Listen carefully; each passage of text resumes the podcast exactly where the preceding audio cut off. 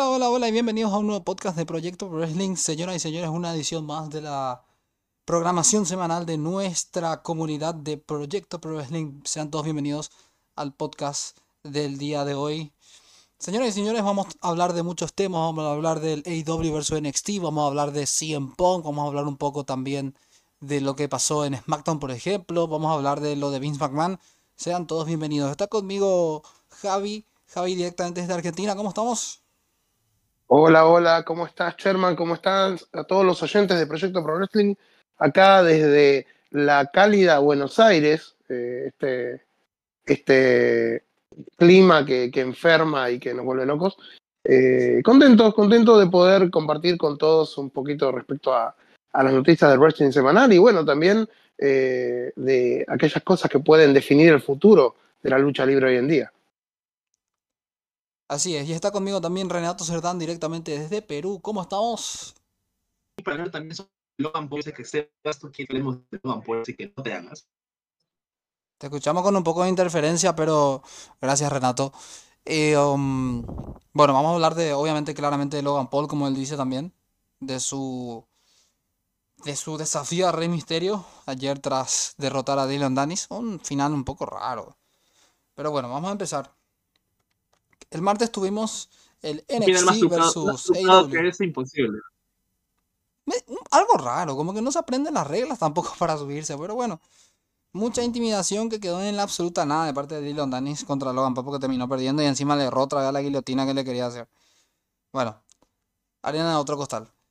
AEW y NXT se batieron mano a mano este martes debido a que AEW está compitiendo. Usted, yo les quiero decir una cosa, a mí me preocupa seriamente, no solo iba a decir el tema de audiencia de AEW y lo de NXT, porque por más que Tony Khan llore, Jan, llore llore, se plaguea, la verdad sí tiene razón. O sea, NXT con Cody Rhodes, con Undertaker, con John Cena, no llegó a los un millón de espectadores, pero no solamente hablamos de NXT, no solamente hablamos de AEW, lo de AEW es para el olvido. Lo de AEW es para el olvido. 600 mil 600 mil televidentes. Perdió lejísimo con NXT. Pero encima es que ya está muy mal a nivel de, de, audiencia en las arenas, de fanáticos asistiendo. O sea, le va igual de mal también en los ratings últimamente a Dynamite y a Collision, ni qué decir. Collision está de más ya. Collision está de más. Y la verdad, preocupa. Porque si a WWE le está yendo mal con Raw y a SmackDown, eh, ¿qué le espera a AEW, a Impact, a New Japan Pro Wrestling? A mí me preocupa que no puedan competir sinceramente con la Major League de, de, béisbol, que no puedan competir con la NBA, que no puedan competir con la National Hockey League, que no puedan competir contra absolutamente nada en ninguno de los otros deportes. No compiten. Porque no compiten. Esa es la verdad. Y es bochornoso lo de AEW no llevan, no llevan fanáticos. O sea, sinceramente, yo había leído un comentario de que tienen que limitarse así como lo, hace Impact o TNA en su momento, porque no están llenando las arenas y están pasando una vergüenza que es evitable. Entonces, hagamos bien las cosas, disminuyan bastante más el tamaño de, sus arenas y vamos a ver si el público empieza a reaccionar de nuevo con All Elite Wrestling, a ver si es que de verdad pueden empezar a llenar por lo menos en los Estados Unidos. Yo sé que le está yendo bien, por ejemplo, en, Wembley le fue muy bien, pero a nivel nacional, el, público americano en sí, luego para mí hace rato ya no es lo que era. Pero bueno, eh, cada vez más abandonan más a la lucha libre y eso me preocupa. Pero NXT el gran ganador, o sea, la mejor audiencia desde noviembre de 2019, en la época donde era la Black and Gold, pero siguen teniendo también carencias a la hora de buenas historias. A mí al menos no me convencen muchas cosas. Me gusta mucho Ilya Dragunov como campeón, pero ¿sabes? Por ejemplo, que no me gusta Dominic, por ejemplo, ahí, que no tiene absolutamente nada que hacer. Le dieron el campeonato. O sea, si Dominic iba a perder el campeonato, está bien, pero le dieron a Trick Williams, le dieron tres días y recuperó otra vez Dominic. O sea, hay cosas que en el buqueo tampoco no me gustan de NXT. Pero NXT está mucho mejor que AEW por lo que veo últimamente. Y el por más de que estén... Por poco no le trajeron a André el Gigante también para NXT. Pero está mucho mejor que AEW. O sea, Dynamite y, y, Collision, ni qué decir. Collision es... Lamentable. Gaby, ¿Alguna opinión de, NXT y AEW? A mí sinceramente me preocupa, me preocupa la lucha libre en general, no solo esta mini guerra que bueno, queda totalmente en, el olvido, para el olvido para mí, porque ninguno de los dos superó los un millón. Y segundo, que no le pueden competir absolutamente a, ningún otro deporte. O sea, no compiten con nada. Pero apartando de eso, NXT le dio una paliza a AEW. Y merecidamente, a mí me parece que está bien. No, lo que pasa es que eh, NXT es. Eh, quedó muy golpeado todo el ambiente de NXT desde la guerra de los miércoles por la noche. Eh, porque la verdad es que cuando comenzó AEW venía con todo el empuje de de sus eventos independientes y también de la posibilidad que tenían ellos de, de marcar territorio, ¿no? Y obviamente contra una marca como, como NXT sin Triple H, o sea, con Triple H, pero después sin Triple H fue eh, lapidario. Eh, y bueno, AEW se ganó su lugar en los miércoles y lo tuvieron que mover a NXT a los martes. Pero desde que lo movieron a los martes y que Shawn Michaels blanqueó su situación como como Booker principal, la cosa fue creciendo. Eh, se fue creando cada vez más y más talento, que ahora está en el roster principal. Caso importante, por ejemplo, y súper destacable, uno de los regresos de, del sábado, perdón, del, viernes, que fue Pretty Deadly, por ejemplo, que son uno de los grandes aportes al roster principal, que son divertidos, que son entretenidos, que son entretenimiento deportivo puro y que son una de las cosas que más da gusto ver. También eh, LA Knight, si vamos a hablar de alguien top hoy en día, salió de esta época de NXT, eh, esta época oscura. O sea, NXT volvió a, ser, volvió a sus raíces de ser un territorio de desarrollo, pero al mismo tiempo eh, con ribetes de tercera marca. Y poco a poco John Michael le está poniendo su impronta. Sí, sí, también me pareció raro lo de Trick Williams, fue como muy loco, pero fue un momento de redención. y también eh, creo que el problema más grande que tenemos es que eh, NXT quedó con la sangre en el, ojo por la guerra de los miércoles. Entonces, cuando se dio la posibilidad de tener que competir nuevamente contra, contra eh, AEW, sumado al golpe de la aparición de Edge en la programación de AEW, y bueno, y ahí comenzó el bardo. Entonces dijeron, ah, vos me pones a Edge y su primera lucha contra un X, como el Luchasaurus. Bueno, no hay problema yo te voy a poner a. Y comenzaron con los anuncios. John Cena, porque lo tienen que poner en algún lado porque la huelga de escritores sigue. Eh, Cody Rhodes, porque ya se olía ese, ese que, eh, Dusty Road Tag Team Classic. Eh, y después con el tema de, de, Paul Heyman, para empezar a construir una posible subida de, de Eva Rain al roster principal. Eh, y, bueno, y fue como lo del Undertaker fue la, la, cosa, la, gota de cereza, ¿no? Eh, que, que demostró que, que, ellos tienen, tienen lo que hay que tener. O sea, que si WWE realmente se pusiera serio con el tema de NXT e hiciera todo lo que tenga que hacer, eh, y los aplasta. Entonces fue como una especie de demostrar, de, de, poner toda la carne del asador, o alguna de las carnes que tienen en el asador, y decirle, chicos, eh, nosotros somos esto. ¿Ustedes piensan seguir compitiendo contra nosotros? ¿Piensan que tienen oportunidad contra nosotros? Yo toda la vida dije que IW es, eh, es la B, la, la, liga, la liga de segunda división. No es la liga principal. Y bueno, eso pasó este, este martes. Por eso. Quiero comentar algo que acaba de mandar mi gran amigo David. Le mando un saludo. La asistencia de Collision trae un precedente nunca antes visto para AEW. Fueron 3.923 espectadores.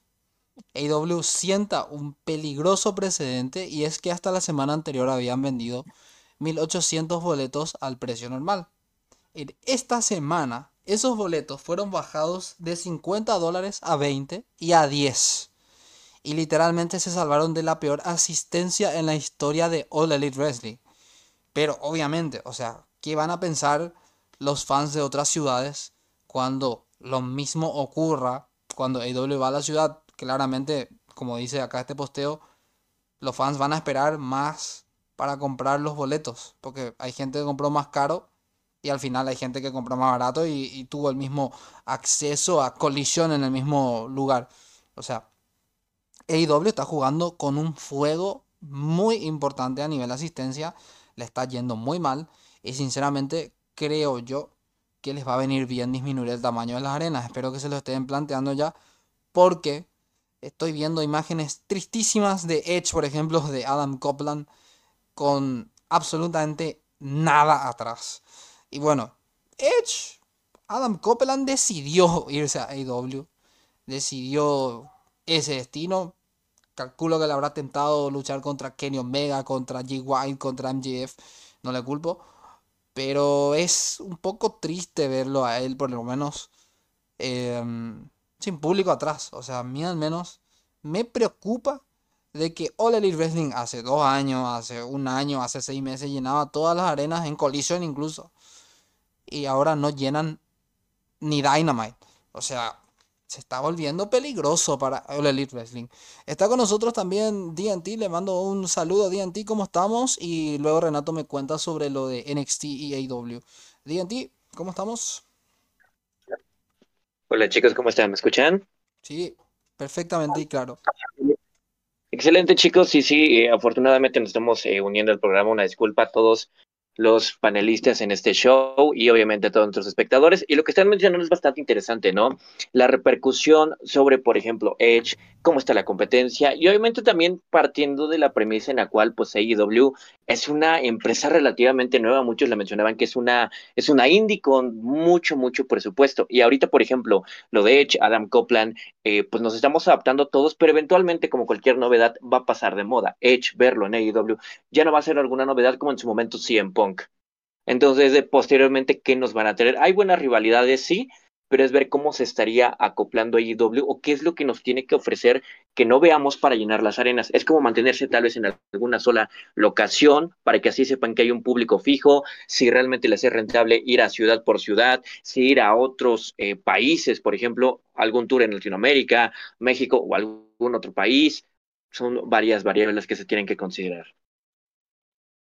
Claro, y más otra vez porque creo que el fanático no sabe lo que tiene hasta que lo pierde. Siempre pienso eso, que yo creo, o sea, perdónenme los fanáticos americanos si es que nos escuchan, que mucho público de los Estados Unidos es muy, muy bueno. No hay queja como el de Chicago, por ejemplo. El de Chicago siempre cumple.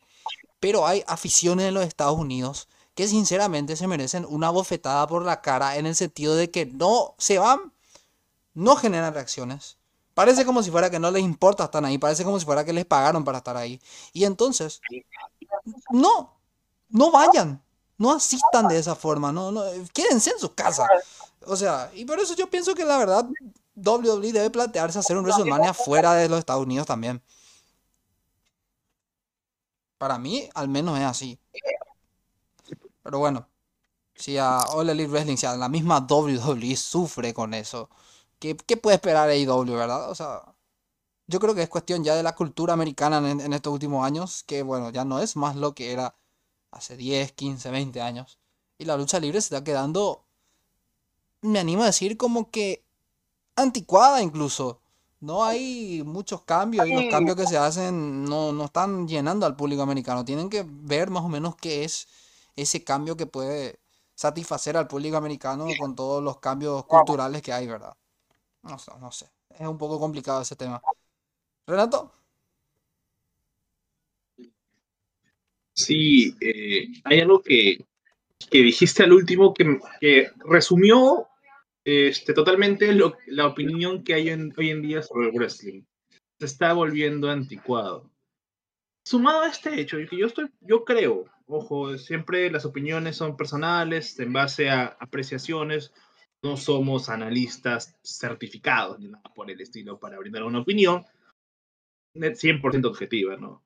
Eh, a diferencia de años anteriores, yo no siento, es más, ¿ah? de muchos años antes que mi persona se, pues, se pusiera a ver wrestling, no siento hoy en día que existan esos luchadores tipo mainstream que tú lo puedes reconocer en cualquier otro lugar, o wow, está el persona, no. Siento que hoy en día los luchadores A1 que están generando, que se están creando, solamente son conocidos dentro de nuestro propio ambiente.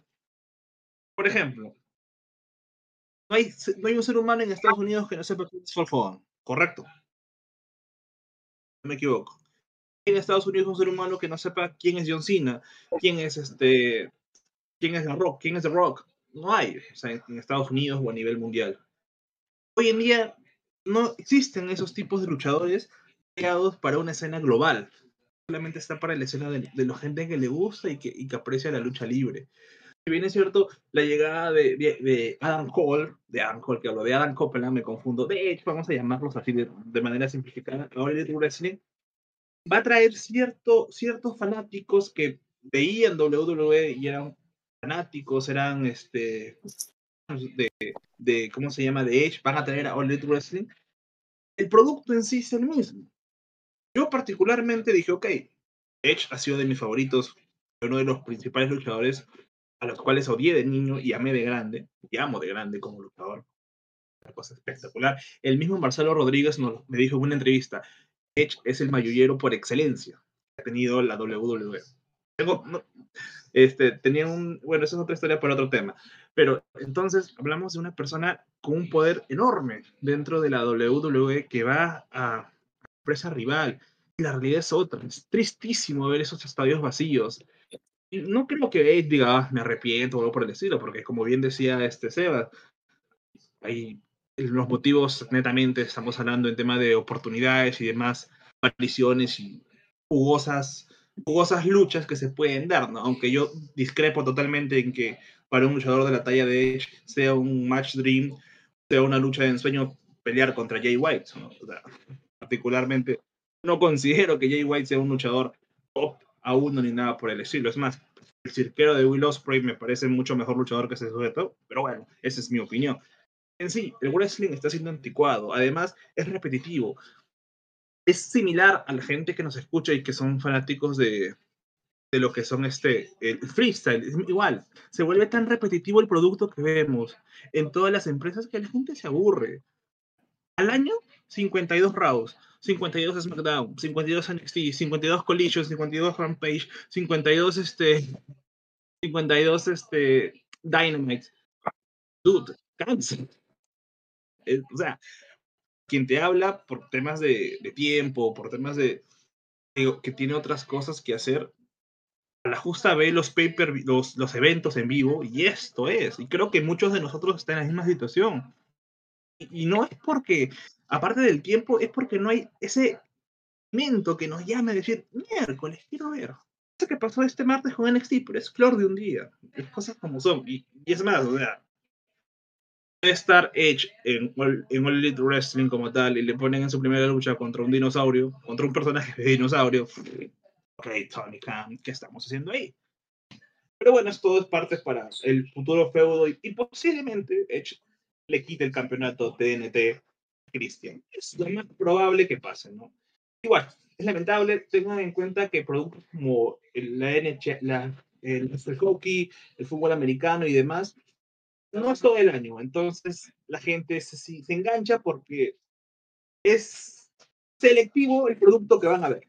No como el wrestling hoy en día, debido a, a la, gama de empresas, el, el, producto tan aglomerado que existe y que se nos da, ¿no? Eh, parte de lo que mi persona puede pensar y decir sobre, sobre el tema hoy en día de la falta de audiencia en los estadios. También tengamos en cuenta esto, ojo, en cuanto a los, ratings como tal, hay muchas personas, nosotros como latinos, gente de Gringolandia, que no necesariamente ve los episodios de, de, las empresas en vivo o no las ve a través de servicios de cable, sino las ven vía online. Entonces, también hagamos ahí ese hecho de que hace que 15, 20 años un Raw normal tenía, ¿cuánto? 5 o 6 millones de espectadores, ¿no? Y hoy en día las justas y pasa el millón y medio, ¿no?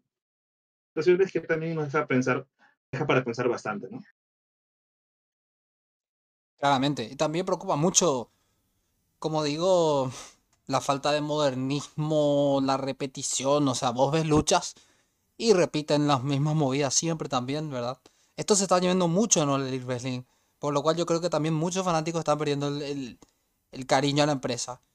Demasiadas super kicks, demasiados Canadian Destroyer, y demasiadas movidas que se repiten. Y no es tampoco mentira cuando le dijeron a Shawn Michaels, che, tu movida, es que el mismo Shawn Michaels dice que me gusta cómo la nueva generación protege mi movimiento final. Y se ríen ahí Triple H y Undertaker porque, porque no es cierto. Porque la movida es, viene después del agarre de cuello, como dijo Triple H. Yo, recuerdo, yo recuerdo cuando vi a Pete Williams en, en TNA haciendo el Canadian Destroyer, para mí era como que, ¿cómo rayos puede hacer eso, hermano? Y, en un show cualquiera, en una lucha de relleno cualquiera de, de, de, Dynamite, Tony Khan buquea cinco, pilot, cinco este, Driver, que es el nombre como, como tal, o sea, le, le quitas toda la credibilidad, probablemente el movimiento más icónico y espectacular en cuanto a visualización de los últimos tiempos. De hecho, todas las variantes de Pilot Driver como tal son así. O sea, yo espero y de verdad ruego el día que no sobreexploten el finisher de, de, este luchador japonés, se me fue el nombre ahorita, que era rival de Misawa y de, de Kawada. También que... Ayúdenme por favor con el nombre. Que lo busco. Este, Va ah, solo. Fue el nombre, muchachos. A ver. No, a mí también se me olvidó. Vas solo con la pelota, vas solo con la pelota, tuyo. Mientras que no sé, ahorita lo voy a buscar y voy a decir el como tal, exacto, para darle la.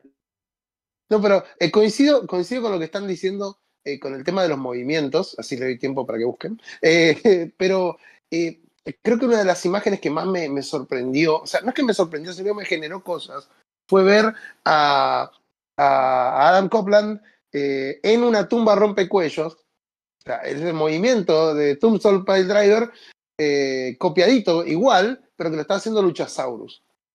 Eh, fue uno de los digitals que pude ver. Y la verdad fue como. esto, si, lo, si fuera Edge de ahora, con Undertaker, incluso ahora, sería espectacular. Sería espectacular. claro, se acabó el ahí, era icónico. Fíjate, fíjate, fíjate que el final, el final de NXT, eh, fue Bron Breaker ganando, eh, eh, perdiendo contra, contra, contra Melo. Y bueno, fue como una especie, claro, fue como una especie de, de, final típico de, show semanal en el que el, el Gil pierde y ataca por detrás al, al que gana y termina así como mejor parado para el, para el pay-per-view. Eso es clásico. Entra Undertaker, todos, what the fuck, entra Undertaker, se sube y le dice, mirá, nene, vos tenés una buena proyección, pero siempre hay alguien más, más badass. Y, y le hace, ni siquiera necesita hacer una tumba rompecuellos. El tipo le hizo una garra, una garra común y corriente y hace... ¿Cómo? Le salió malísima, pero le salió mal. yo entiendo el impacto de, una, de un movimiento como ese hoy en día Claro, pero lo hizo así.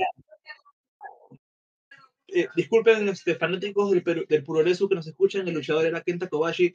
No quiero que llegue el día de ver que el Burning Hammer sea constituido como el Canadian Destroyer o como el Super La verdad, no quiero que llegue ese día. Es de los finishers más exquisitos que se puede ver en cuanto a la brutalidad. Ese era el finisher que se nos había ido y bueno, ya, ya se lo dije. Y sí, la verdad que la situación no, no me agrada tanto a nivel de audiencia, a nivel de ratings, a nivel de movidas tampoco. Y bueno, AEW tiene que dar un, giro de 360 grados. Y WWE también, porque NXT no. NXT ganó básicamente por todo lo que trajo también. Pero para mí está un poquitito mejor NXT ahora mismo que All Elite Wrestling. DNT sobre el NXT y AEW pasamos a un siguiente tema.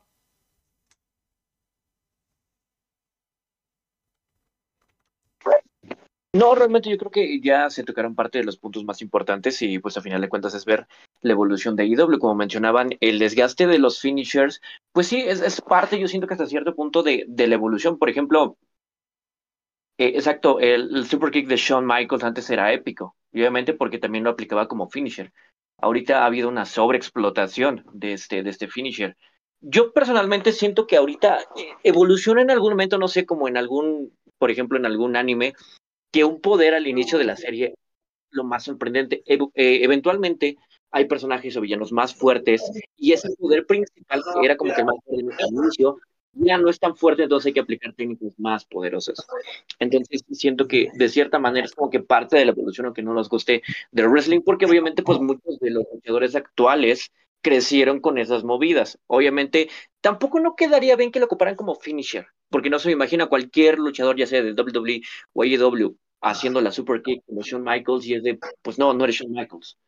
Tiene más sentido que lo ocupen en su repertorio, tal vez como tributo, a que lo ocupen como finisher, eh, obviamente, porque pues estarían eh, haciendo tributo de cierta manera a alguien, pero siempre y cuando haya pasado la estafeta, por ejemplo, como Kevin Owens con el Stoner, a menos que le haya dicho, oye, quiero ocupar el, el finisher, dame permiso pero de ahí en fuera, pues es, es parte de, de, ese aspecto y pues obviamente es algo que bien o mal eh, es parte de la nueva generación, porque no solamente son los de IW, pueden ser los de WWE, pero pues es, es, parte de la generación actual.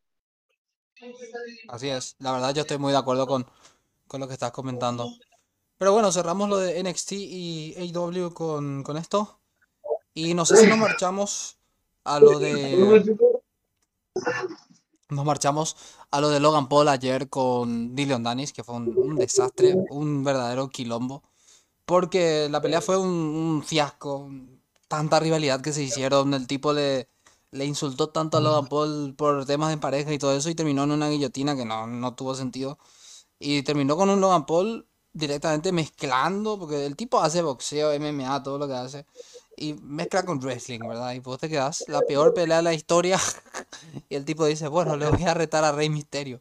Que bueno, tiene sentido. O sea, miren, por lo general no suelo estar de acuerdo, pero, pero voy a decirlo. No me molestaría si Logan Paul gana el campeonato de los Estados Unidos. Con la condición de que lo pierda contra LA Knight en WrestleMania. Porque creo que LA Knight no tiene futuro contra Roman Reigns. O sea, vamos a ir a eso. Pero yo creo que Sí, me gustaría que LA Knight un Logan Paul en WrestleMania. Tendría sentido. Javi. Sí, bueno, mira, creo que Logan Paul está aprovechando su pop, está aprovechando lo que puede hacer, está aprovechando que eh, hoy por hoy, y como veníamos hablando un poco más temprano, ¿no? que no hay una figura re resaltante multimedia hoy en día.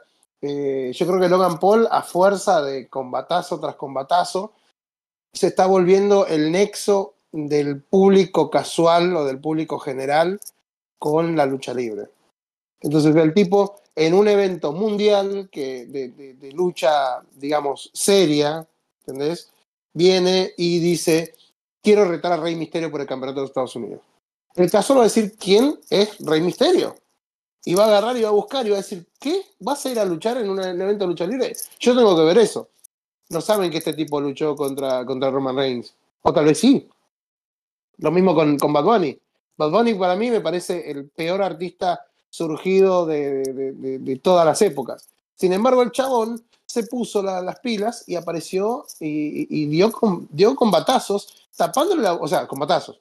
El mejor, la mejor estrella invitada eh, no luchadora que, que, hubo en WWE. Y dio dentro de, su, de, su, de sus oportunidades grandes combates, con grandes momentos. El spot que hizo él, haciendo justamente, ya que hablábamos antes, un Canadian Destroyer, que es de un montonazo que no se veía en WWE, y lo hizo él, y lo hizo con, con John Morrison, o sea, John Morrison lo hizo aparecer bien, eh, también generó, generó eh, eh, ¿cómo se llama?, publicidad para WWE. Y también generó, como que ayudó a poner un poco más over, eh, si lo queremos decir en términos luchísticos, a Bad Bunny con el público que le es reacio. Entonces, eh, a lo que voy es que eh, sí, está bien que lo hayan nombrado, y está bueno, y yo creo que sí, que, sería un gran match, sería un gran match para ponerlo a fin de año, ya no para Crown Jewel, sino para, para algo un poco más como de relleno de Survivor Series podría ser, eh, estaría bueno, o con, en el evento final del año, que tal vez no sea Survivor Series, eh, un, un TLC o alguno, algún evento así complicado, eh, ponerlos a ellos a luchar y bueno, y que, que Rey Misterio de sus, sus acostumbrados combatazos, esta vez con alguien joven, atlético, que se la banca y que la mueve. Y que también puede traer gente casual. así como Rey Misterio cada vez que lucha tiene un auspiciante distinto, porque es así, el chabón tiene un auspiciante distinto, eh, Logan Paul trae todas las marcas que los, que los pisen a él y las marcas de él a promocionarse en el evento y le da un poco de visibilidad mundial. Estábamos hablando de, la falta de trascendencia que hay hoy en día. Y bueno, gente como Logan Paul es quien, muy a nuestro pesar, hace notar a este mundillo entre todo esto. Y antes de, de ceder el puesto a los chicos, les recuerdo que eh, no estaban no estábamos compitiendo solamente contra la NFL o contra la MLB o contra la NBA. En esta época están los playoffs. Entonces, eh, compitieron contra los playoffs, que es la instancia final, casi que para decidir al campeón de, cada conferencia. Entonces, es un momento decisivo donde la gente va a estar mirando eso como la Copa Libertadores. si pasan a Raw a, los martes y nadie lo va a querer ver porque todos van a querer ver la Copa Libertadores o la Copa Sudamericana, lo que, lo que haya ahí. Entonces, eh, están compitiendo contra los grandes y aún así sacan dos millones promedio de, de, de audiencia, se la sacan de, del medio, que no es nada, pero que para el wrestling es interesante. O sea, eh, estamos pasando por tiempos difíciles, nos la ponen difícil y aún así eh, están, están haciendo lo que se puede. Pero sí, creo que figuras como Logan Paul pueden dar eh, esa visión más global de la lucha libre que necesitamos. Así es, así es. Renato, ¿qué opinas de lo de Logan Paul retando a Rey Misterio? El brother es un showman, es un showman total, entonces ha dado la primera señal de lo que ya se viene, ¿no? Y tranquilamente puede ser en o sea, tranquilamente pueden dar, sabes que ese tipo de lucha de celebridad en esos youtubers siempre pega para, para eventos este, de, de, modo universo en la vida real, ¿no? Entonces, igual me voy a quedar picón porque no voy a ver este, a Cristiano Ronaldo en ese evento de Arabia. Ya quedó descartado totalmente porque ese día el Al Nasser tiene un encuentro por su liga. Ah, pero igual, o sea, es, opino lo mismo que, que, Javi en el sentido de que marqueteramente Logan Paul aporta demasiado. Entonces, muy aparte que, el muchacho se, se, ¿no? se conoce, se nota, hemos hablado un montón de veces de eso. Entonces, hablar de su pelea de ayer, pucha, igual show más, ¿no? Pero hasta eso es, es este, está siendo un poco anticuado. ¿Por qué? Porque cuando allí y, y el luchador japonés que se me van los nombres de los japoneses, caramba. ¡Ah! ¡Qué horrible! ¿Se acuerdan de ese luchador japonés? El señor. Se me fue el nombre, qué horrible, de nuevo otra vez. Soy malo para aprenderme nombres asiáticos. Soy muy, muy malo para, para aprenderme nombres asiáticos. Como dijo Javi, te están enredando solo, ¿eh? Sí, sí, sí, solo, amigo, estás solo. Remate, remate. El remate, sí. Es. Ah, se me fue el nombre. Se me fue el nombre horrible de este japonés, creo New Japan Pro Wrestling, que es el luchador japonés más conocido de todos. Antonio Inoki, cuando tuvo su lucha contra Muhammad Ali en los años 70. Una lucha que combinaba dos deportes totalmente diferentes. Fue un boom, fue muy extraño. Poco, poco ortodoxa también la lucha, ¿no? Pero hoy en día a mí, por ejemplo, cuando veo que hay un combate así de un youtuber contra un peleador, digo, probablemente gana el youtuber, que es lo que normalmente pasa. Si no es Logan Paul, es su hermano. Ya hemos visto ya dos, tres luchas contra disque leyendas, ¿sabes? porque después de lo que hizo Anderson Silva contra su hermano, me parece que ya le bajé de ese pedestal. Eso es todo. En cuanto a eso, ya no me quiero ya confundir ni enredar yo solo. Ok, ok. DNT, ¿qué opinas sobre Logan Paul retando a Rey Misterio? Pues a final de cuentas yo, yo considero de que no es sorpresa, eh, bien lo mencionaban, eh, Logan es, es un es una persona que hace entretenimiento, es youtuber, conoce cómo funciona. Por ejemplo, con respecto a la pelea de ayer, puede ser que haya sido una pelea intrascendente o no la mejor, pero en, el entretenimiento dice, oye, hubo una pelea, hubo un conflicto, se metieron los guardias, y ya nada más por eso, por el chisme y por el morbo, ah, ok, voy a buscarlo en TikTok, en YouTube, Facebook o cualquier otra plataforma para ver ese clip. Y genera views, genera dinero es un entertainer como en WWE, entonces definitivamente va. Ahora el combate, sabemos que Logan tiene condiciones, un atleta nato, y ha dado buenos spots, buenos combates, digo, a comparación, y es muy curioso, ¿no? Personas que han estado años en industria no han tenido su oportunidad por un campeonato y de repente, por ejemplo, Logan por X o Y circunstancias se dan las condiciones y tiene una pelea en el eh, main event contra Roman Reigns por el WWE Championship, pues da una buena pelea. Da una buena pelea a pesar de que no es una persona que realmente se dedica a la industria como muchos otros, ¿no? La vida es injusta, sí. Y pues realmente sabemos que medianamente se, se acoplan los estilos, porque Misterio es volador, Logan también tiene buenos spots, es ágil, hábil, alto, es eh, flexible, entonces relativamente los estilos se acoplarían muy, muy bien. Eh, si gana el campeonato, no, pudiera ser, eh, Misterio pues ya no necesita más campeonatos. Creo que la problemática con Logan es que pues no le podría defender. ¿Por qué? Porque lo gana y habría que hacer más apariciones o algo así, o es un campeón intermitente, como algunos campeonatos en su momento pasó. Entonces, lo más seguro es que retenga Misterio, pero pues realmente sería una pelea entretenida.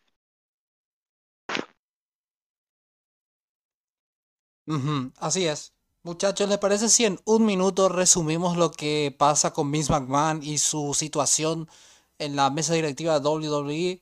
Javi, ¿qué opinas sobre ese tema? Un minuto cada uno porque nos vamos con dos temas más, que sería lo de LA Knight y Roman Reigns y CM Punk siendo rechazado por WWE, que no sé la verdad si creer, porque hubieron tantas pistas en estas semanas que, bueno, vamos a hablar de eso. Pero hablamos de Vince McMahon y su relación en la mesa directiva de WWE. Bueno, ya que me toca a mí, es muy sencillo. Eh, Vince McMahon es el creador eh, del, evento más importante del entretenimiento deportivo, WrestleMania. Es un genio, es una persona que ha puesto al wrestling en, en plano mundial, que ha creado superestrellas, que ha hecho un montonazo de cosas. Sí, ha hecho muchísimas cosas malas en el medio, eh, pero no le vamos a quitar el mérito. Lamentablemente, la gente de TKO está decidiendo que la baja en la cotización de las acciones es exclusivamente por eh, Vince McMahon. Es porque Vince McMahon es una persona controversial, porque tiene muchas cosas que mostrar eh, de su pasado y que poco a poco van saliendo. Y es un señor que ha tenido que hacer lo que ha tenido que hacer por el wrestling. Y que obviamente no es ningún santo, porque para ser un promotor exitoso no, no puede ser un santo. Entonces, lamentablemente, él tiene sus excesos y están saliendo a la luz. Eh, la empresa TKO lo está culpando y dicen que lo mejor sería sacarlo. Sumado a que hay muchos luchadores que, no querían que volviera Vince McMahon al plano creativo, que se asustaron cuando eh, después de, WrestleMania, creo que era, eh, el, el por WrestleMania, que fue tan malo, fue dirigido por él. Entonces decidieron orientarse nuevamente a Triple H y darle el control creativo total. A mí me parece perfecto, me parece genial que lo hagan y me parece que es por ahí que Triple H puede llevar a WWE a nuevos rumbos y que eh, Vince McMahon debería eh, irse, eh, quedarse, quedarse por, lo bajo con sus acciones, que creo que tiene entre el 9, creo que es el 9% de acciones de, la empresa global, y que al ser un minoritario ya no puede actuar como antes, ya no puede hacer lo que quiere, ya no es nadie lo va a, nadie lo va a dejar sin cuestionarse que haga, si que se manda algo que no debería decir. Entonces, eh, creo que Vince McMahon solito se está dando cuenta de que su filosofía de que es negocios le está jugando en su contra y que justamente por ser negocios a él lo van a sacar de lo que él armó toda su vida. Una especie de karma, ¿no? Así es, así es. Renato, ¿qué opinas de lo de Vince McMahon y la mesa directiva de WWE?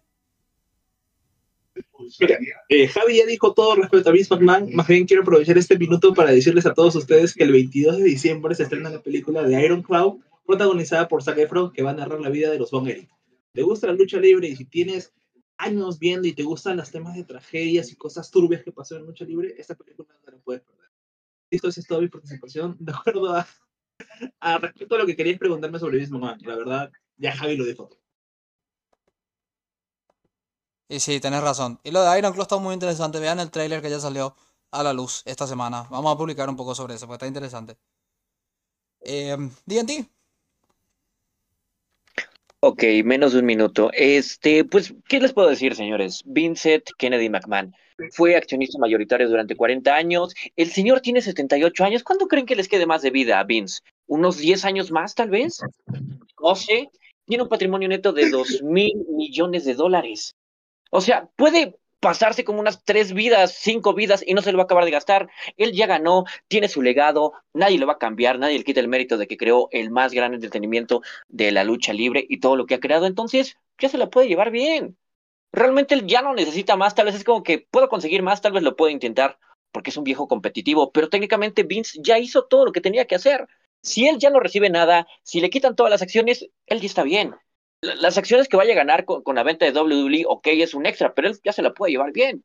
Yo creo que independientemente de lo que pase, él ya ganó porque no pueden, como dicen, ¿no? Lo, bailado y lo vivido, pues ya nadie se lo quita. Entonces, no, no hay problema. Él pues ya ganó. Y, con eso termino mi turno.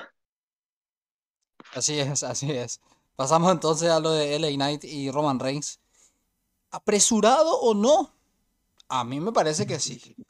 Estaba bastante apresurado lo de LA Knight y Roman Reigns, pero creo que era una rivalidad que tenía que llegar en su momento y que obviamente LA Knight es candidato, no lo va a ganar, creo yo, pero es candidato a ganar Royal Rumble, así que creo que capaz iba a ser un desperdicio ponerlo en el Royal Rumble, pero yo decía Royal Rumble era un lugar ideal. Pero bueno, creo que era momento para que esta rival surja. No sé si era para Crown Jewel, pero creo que para Survivor Series era mejor. Javi. Y la verdad es que eh, es complicado eh, pensar en los momentos de la lucha libre. Eh, más que nada porque sabemos que LA Knight viene muy, muy bien y Roman viene de capa caída. No nos olvidemos que desapareció y volvió a aparecer. Y, volvió a aparecer para enfrentarse al, como él decía, al sabor del mes. yo lo único que puedo decir de esto es que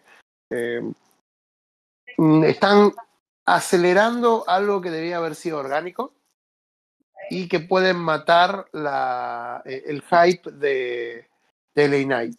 Yo creo que LA Knight eh, debería luchar contra, contra Seth Rollins o contra el ganador de, de o contra Demian Priest si, que, si es que logra canjear el maletín exitosamente y tenerlo como ese campeón. Pero no lo veo todavía con el aura suficiente para poder derrotar a Roman. A Roman lo tiene que derrotar a alguien más importante. Entonces, lo pongan donde lo pongan, es seguro que va a perder. El tema es cómo va a perder. Si van a protegerlo o si lo van a enterrar. Porque lamentablemente Roman, hoy por hoy, entierra los talentos. Entonces puede tener súper, súper luchas, pero chicos, estamos, sabemos que esto va para ese lado. Yo creo que hoy por hoy eh, Roman Reigns es el, eh, el, el, que secuestró el título, el Brock Lesnar de, de esta época. Entonces, eh, quien lo derrote lo, va a lo va a terminar de sacar de circulación y bueno, va a terminar todo este storyline complicado que sigue estirando durante un año más. Ojalá que La Roca haga justicia y le saque el campeonato y después renuncie al campeonato para que lo pueda tomar una persona mejor.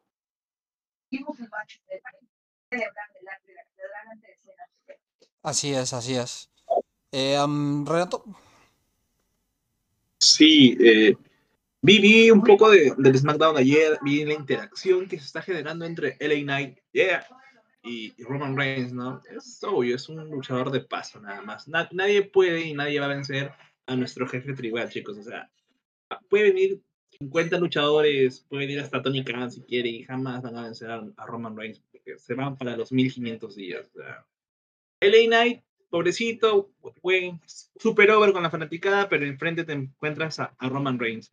Y Roman Reigns puede desaparecer un año si quiere con el título y va a venir y, lo va a destruir. O sea que al menos le va a servir al muchacho, al muchacho para tener un poco de, proyección y que la gente lo vea con un poco más de credibilidad fuera del, de, lo, pop que puede estar y el over y todo eso. Pero va a sucumbir ante nuestro jefe tribal. Y yo sé que Palermo, que tú vas a escuchar esto, vas a estar de acuerdo conmigo y vas a levantar tu dedo índice en señal de aprobación. Uh.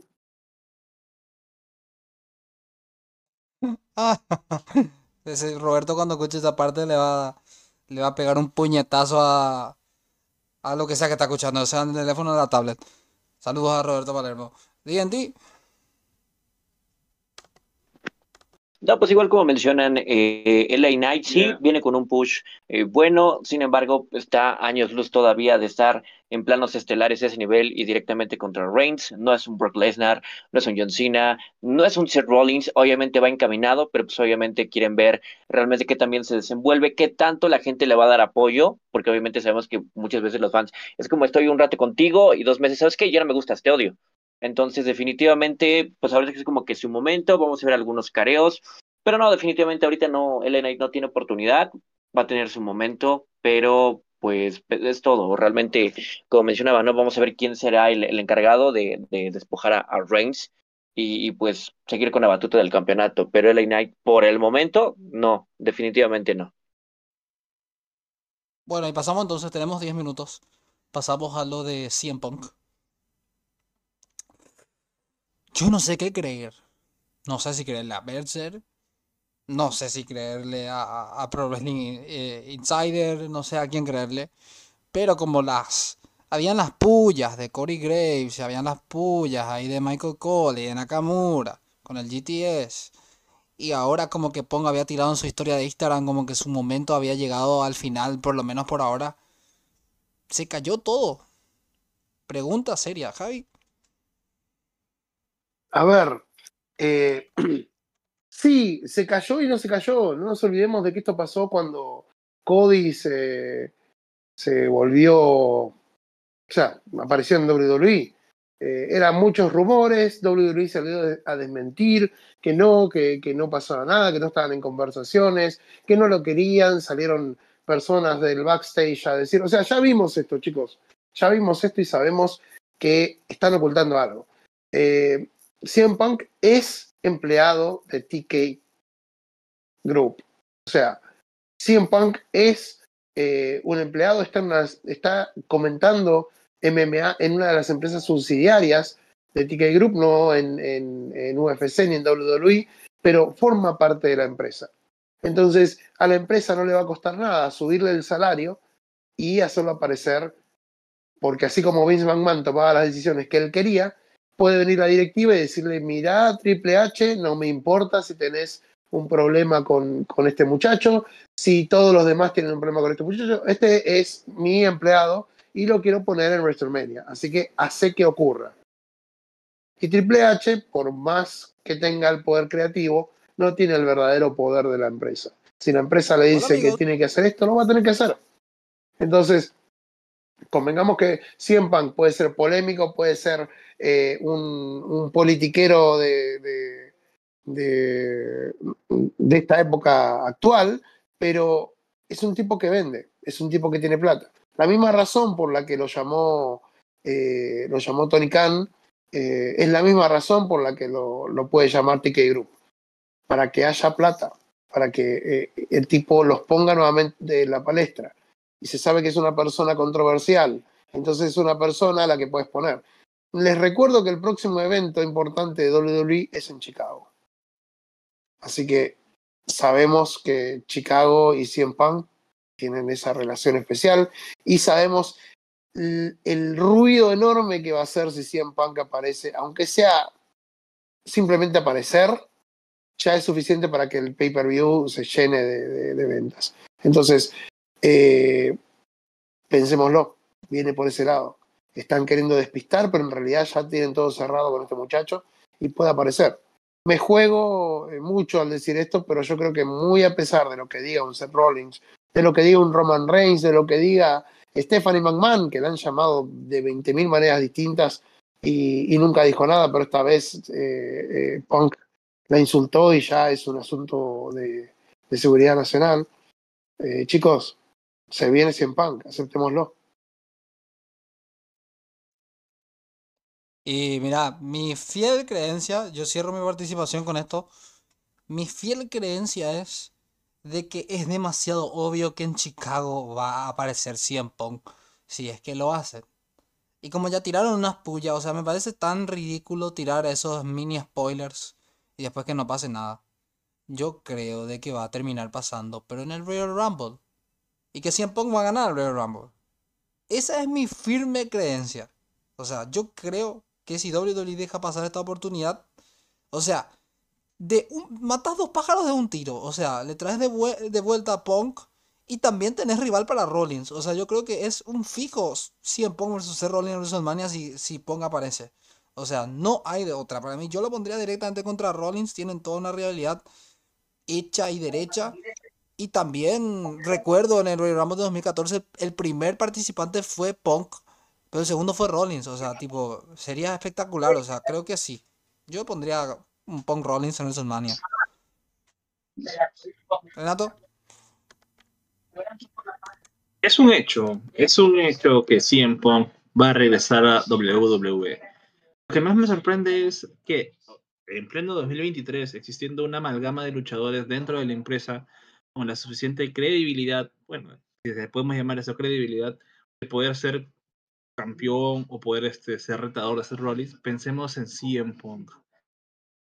A ver, CM Punk nunca ha sido un luchador mainstream más allá de ese 2011. Por una promo que ni siquiera él escribió. Pero ojo, hoy sí, la promo de la vida y todo eso. Paul Heyman sentado hace mejores promos que CM Punk. No quita que CM Punk sea una persona que maneja de buena manera el micrófono. Chicos, ¿qué nos ofrece un CM Punk que el último año apenas ha peleado? Un CM Punk con todos los problemas de conducta, con un físico más descuidado, se le veía más decaído, más demacrado. ¿Qué, ¿Qué, nos ofrece un CM Punk en WWE que no nos puede ofrecer, no sé, un Damian Priest, un Finn Balor, un Dominic Misterio? O sea, chicos, en serio, ¿de verdad quieren ver nuevamente a CM Punk? Ya no es el jovencito de hace 15 años que podía hacer Springboard. Hoy en día no puede hacer ni siquiera un Lariat, ese Lariat que hace Adam Page de buena manera, porque lo bochea. O sea, ¿para qué queremos CM Punk? ¿Por qué WWE nos va a castigar después de haberse deshecho de una persona tan nociva como CM Cry? ¿Por qué? Y lo peor es que hay gente que quiere que vuelva CM Punk. Por favor, yo lo que menos quisiera es que CM Punk vuelva. Pero ¿en qué, ¿en qué nos beneficia? ¿Vuelve para qué? Para que en un mes, oh, se peleó con tal luchador. Oh, hubo una discusión en backstage por esto. Tengo mejores elementos que WWE podría repatriar. Te juro que prefiero mil veces volver a ver a un Brian Danielson en WWE que un CM Pero de verdad que en mi opinión no llega susceptibilidades, pero chicos, CM Punk falleció. Él mismo dijo que dejó de luchar en el 2005, ya entonces, y regresó en el 2000, en el 2021 y vimos su paso nefasto en World Wrestling. Es un luchador para mí retirado y no debería salir de esa esfera de, de estar retirado porque para mí no me genera ningún tipo de hype, no me genera ningún tipo de emoción ni de ganas. prefiero ver a Jeff Hardy en WWE que, que, a un CM Por favor, Vince. Digo, por favor, gente de, de Take por favor, no nos den un CM No lo necesitamos. La gente no necesita ver nuevamente un tiempo y, que regrese para qué? Para redimirse que porque no tuvo su main event. ¿Cuándo CM fue material para main event? CM Prime nació en el 2011 y murió en el 2012, que fue para muchos el peor año de la empresa. Y no lo digo yo, lo dicen youtubers este, que se dedican a verificar videos, comentarios en, la propia comunidad. O sacámonos, saquémonos esa venda de los ojos. Lamentablemente el público de Chicago es especial porque da siempre su aprobación para CM Punk, pero ¿qué genera? ¿Qué gana? por favor, siempre X, X tachado, por favor, del wrestling en general. D&D. Ok, este, bastante interesante, ¿no? La, la premisa de, de, Renato. Yo si lo tuviera que, ejemplificar es de 100 Punk vende. Es entretenimiento, no es al 100% wrestling. Por ese simple hecho, como lo mencionaba Javi, este, sí es casi un hecho que regrese y Triple H no tiene el control creativo. Exactamente, y es un empleado de TKO. Y me imagino que se acercan con Triple H como a veces con los directores de películas y dicen, no me interesa que seas el director y el creativo y lo que quieras. Somos los accionistas o somos quienes estamos pagando y se va a hacer esto. Punto. Quiero pensar que va a ser similar. Es como, oye, Triple H, este Phil Brooks, ¿qué onda? No, pues sí, fue un luchador y es bueno y va a vender. Sí. Oye, pero tengo, no me interesa, ¿no? No me interesa. Si va a vender, tráelo. ¿Va a vender mercancía? No, pues sí, tráelo O sea, financieramente podría ser una decisión inteligente. Ya internamente es otro rollo, cómo se lleven backstage, con sus compañeros, con la directiva. Ya no está Vince McMahon, que también era como una problemática que tenía Punk en su momento. Pero pues a final de cuentas es dinero. Factor nostalgia, que es un punto muy importante. Porque hablando de John Cena, John Cena no nos va a dar los combates que nos daba en 2012. John Cena ya no trae un muy, muy buen moveset. Una lucha no te la va a dar como de un Ironman match que se aventó en su momento con Randy Orton. No, pero es factor nostalgia y te vende y también te vende algo de mercancía. Y tiene un buen micro. Eso lo puede hacer CM Punk. Y puede tener careos con Rollins o con algunos nuevos. Perfecto. Porque a final de cuentas, si tú despides a Claudio Castelloni y lo traes aquí a WWE, ah, sí, qué chido, regresó Cesaro. Pero trae a CM Punk y revientas. Porque era un main eventer, sí, en 2011, 2012.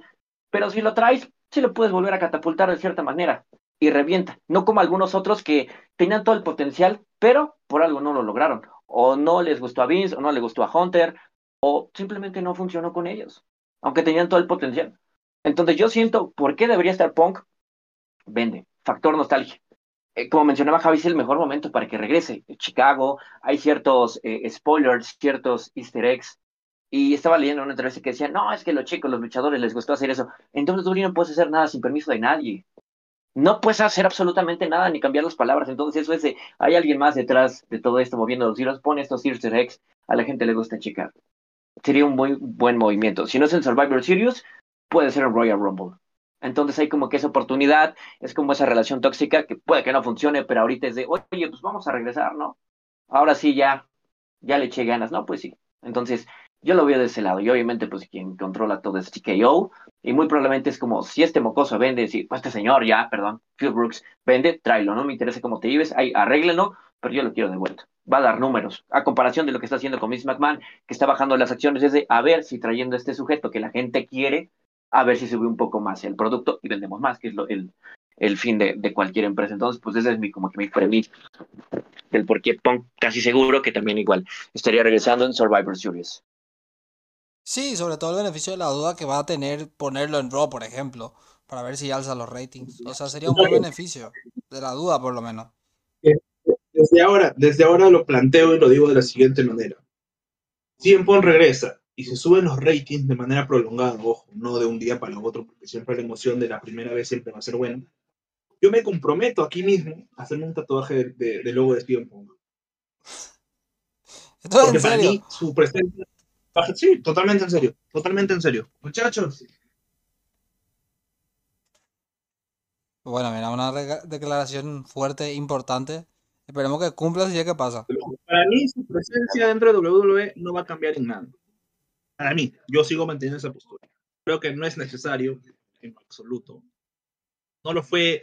Mira, en All Elite Wrestling le hicieron hasta un programa propio. O sea, como tú como empresa multinacional este, que tienes miles de, cientos de miles de, trabajadores, vas a traer a una persona que, aparte que no se lleva con los luchadores, que es nocivo para tu ambiente solo por ganar un par de dólares menos, o sea, ni siquiera cientos de miles, porque, o sea, en Pong no te va a generar lo mismo que te generaba hace 10 años, o sea, y, menos aún con, con la nueva camada de luchadores que se vienen de NXT, ojo, NXT está que forma, buenos luchadores que de acá al otro año van a comenzar a ascender al roster y me parecen muy buenos. O sea, está Carmelo, está Bron Breaker, está Trick Williams, está este, yo, eh, el campeón Ilya Dragunov, no más que se me puede escapar, la misma de las féminas. Entonces, siempre no te genera, pues, no te genera. Pero desde ahora yo pongo mi, mi compromiso de que CM Punk regresa. Para mí es obvio que regresa, pero si CM Punk levanta esos ratings, cambia la programación, cambia la forma de ver wrestling de las personas y digan, hoy quiero ver todos los,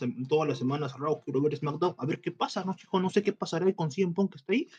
Yo me comprometo a hacer un tatuaje de CM Punk. Zona por, zona por, por, por, por elegir, zona por...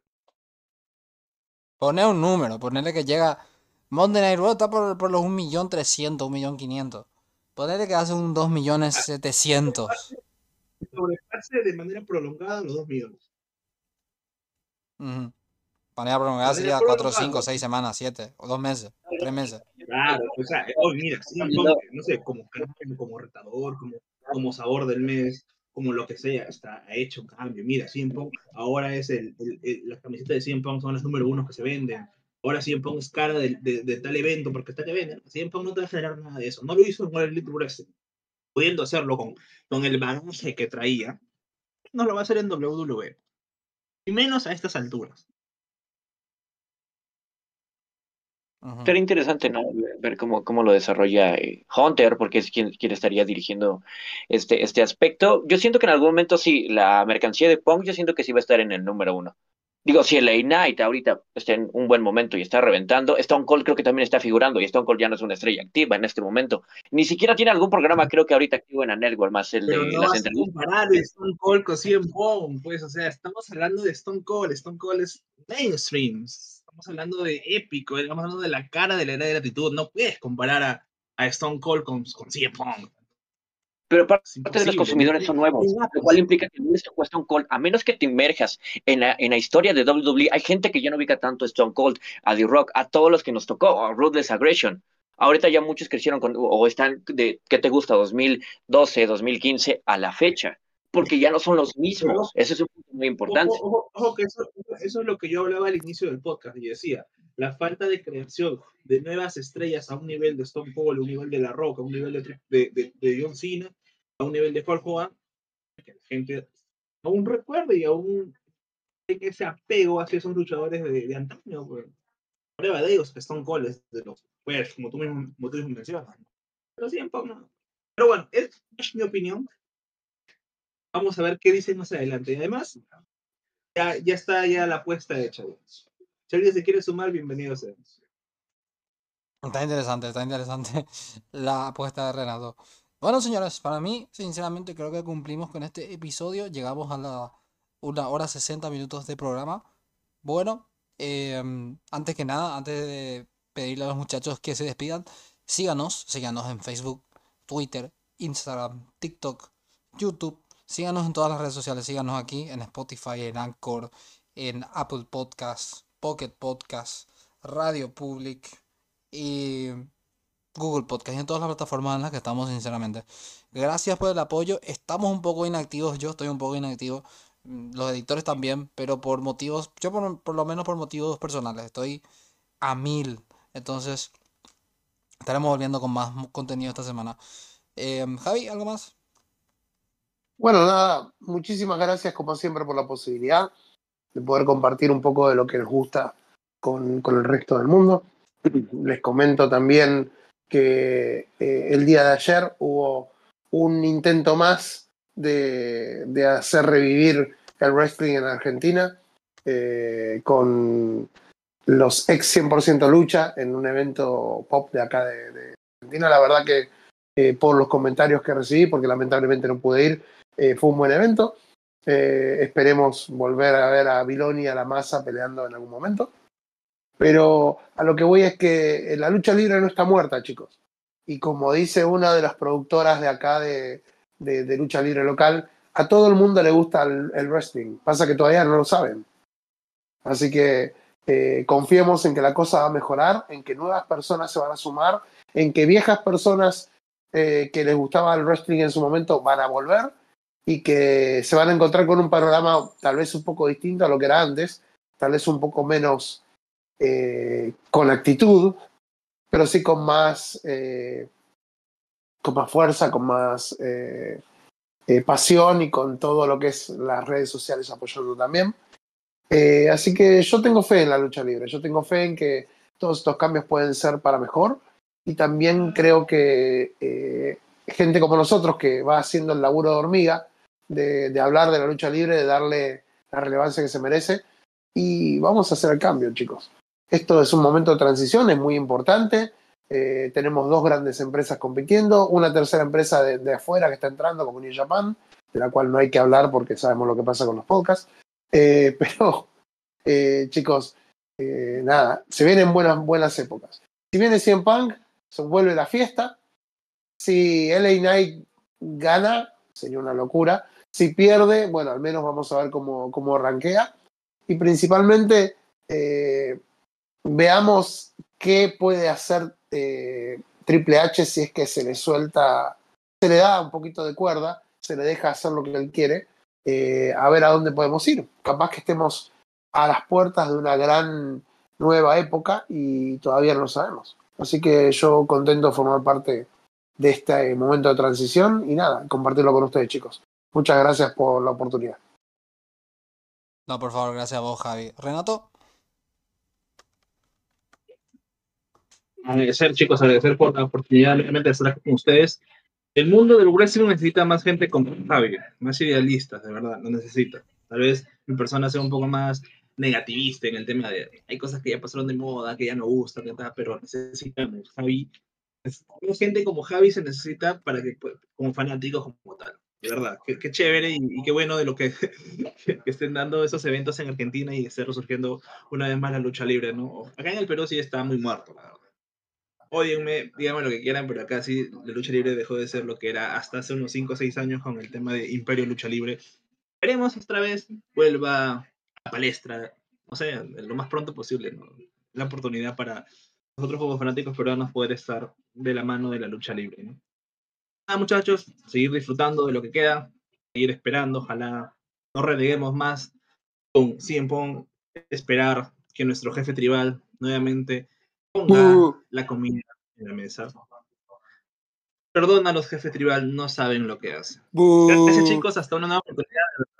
Perdónenlos chicos. Así son, así son los, ahí, ahí, los, ahí los incrédulos. Ahí ya interrumpo un poco, si no va a empezar una discusión y se va a alargar el programa. Sí, no, a final de cuentas, eh, agradecer a todos y cada uno de los fanáticos que, que escuchen este podcast semana con semana, que se hace con mucho cariño, a todos los panelistas, ¿no? Y a final de cuentas, pues es muy importante que si ustedes tienen algún ideal, chicos, si ustedes tienen algún luchador que aún sigue activo y hay la oportunidad de verlo, pues a final de cuentas disfrútenlo. Es parte de su infancia, es parte de lo que a ustedes les gusta. Obviamente va a haber gente que difiere, que tal vez son cerrados, no hay ningún problema. Y digo, a final de cuentas, pues ese tipo de personas no deciden, sino los accionistas o los dueños de las compañías. Y pues ya veremos quién es el que decide al final y cuáles son las decisiones que toman estas personas. Y obviamente síganos en todas y cada una de nuestras redes sociales, en TikTok, en Facebook, en YouTube. Y por favor, mucho en YouTube. Denle like, compartan porque nos ayudan a seguir creando este tipo de contenido. Además, recuerden que nada más es opinión nuestra, o sea, cada uno tiene su opinión, ustedes nos escuchan porque les agrada o porque quieren descubrir nuestro programa, entonces nosotros solamente nos queda agradecerles a todos los que están en línea con nosotros. Bueno, esto ha sido todo, esto es lo mejor de la lucha libre, esto es Proyecto Pro Wrestling, y para todos los fanáticos, muchas gracias, nos vemos la próxima semana, chao chao.